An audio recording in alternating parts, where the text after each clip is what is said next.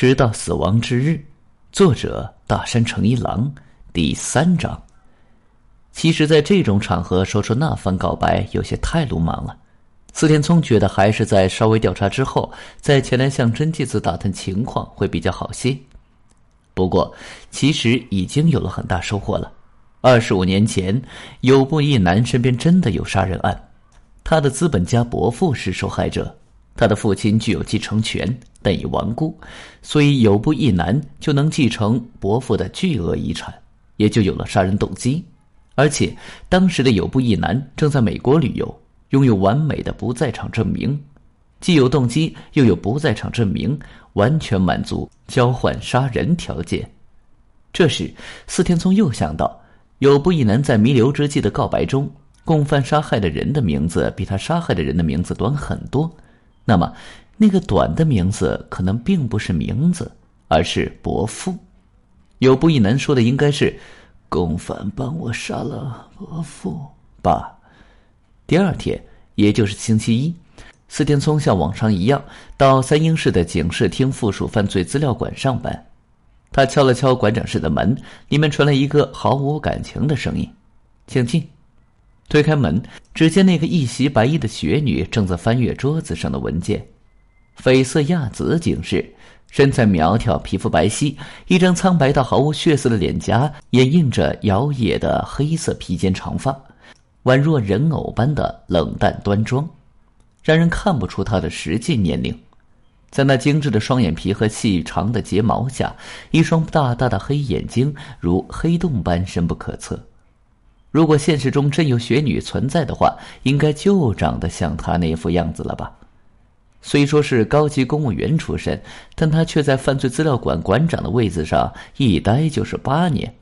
事实上，早就脱离了警视界高级公务员的圈子了。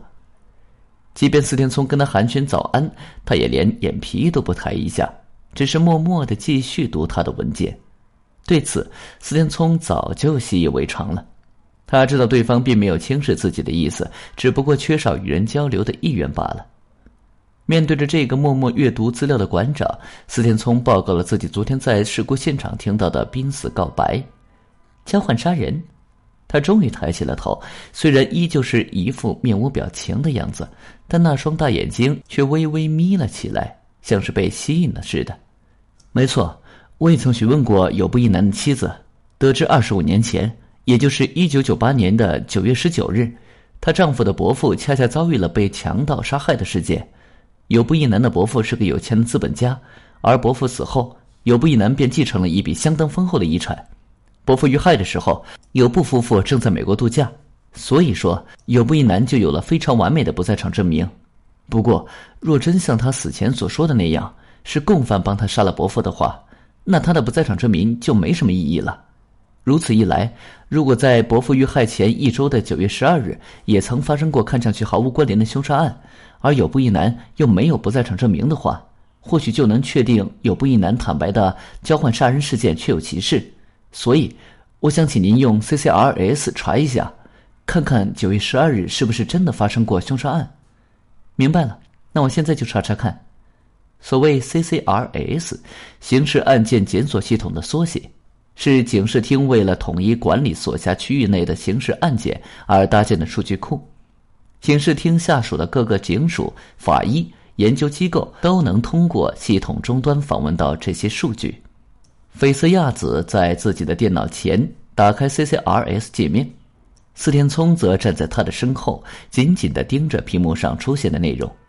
虽然 CCRS 只登记了被认定为刑事案件的案件，事故死亡及自杀身亡之类的案件并未收罗其中，但那也没有关系。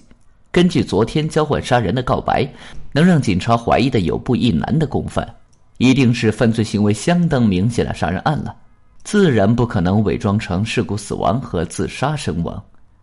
根据有部真纪子的证言，伯父被强盗杀害发生在九月十九日，但为了防止他记错了日期，所以还是把整个九月份发生的死亡案件都查一下吧。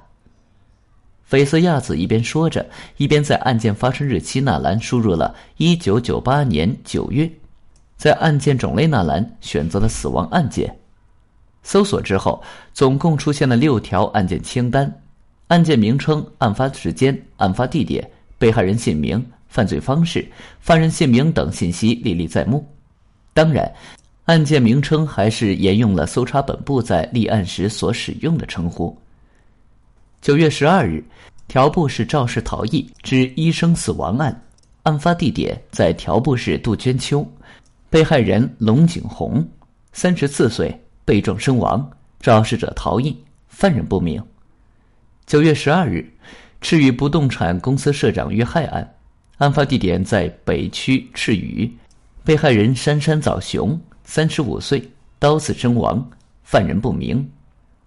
九月十五日，英上水 OL 上吊遇害案，案发地点在世田谷区英上水，被害人小山锦江，二十六岁，伪装成上吊的样子绞杀。犯人是其前男友。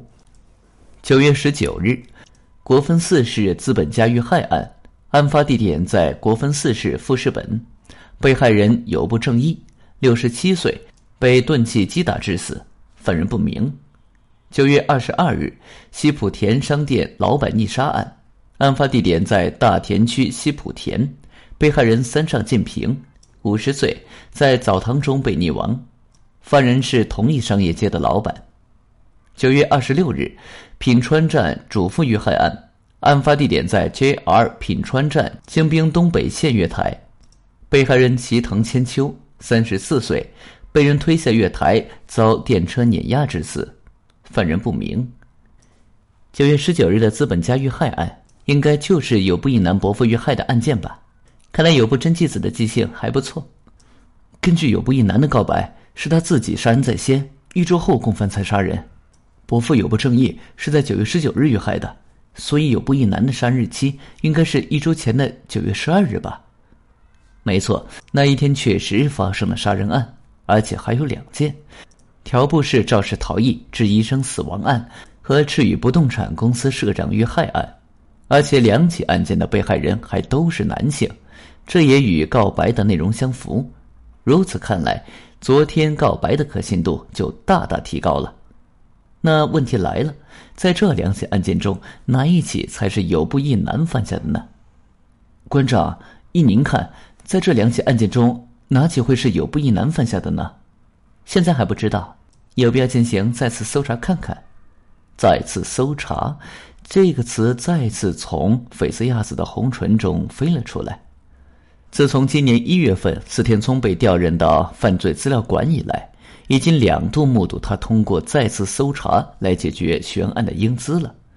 即发生在一九九八年的中岛面包公司企业恐吓社长遇害案，以及发生在一九九三年的八王子市女大学生、大学教授遇害案，无论在什么时候，菲斯亚子都能够凭借收藏在赤色博物馆中的证据进行极其大胆的推理。而四田聪的任务，就是代替不善沟通的他去再次进行搜查。哼 明白了。本集已经播讲完毕，感谢您的收听，请您多多点赞评论。如果喜欢，请订阅此专辑，谢谢。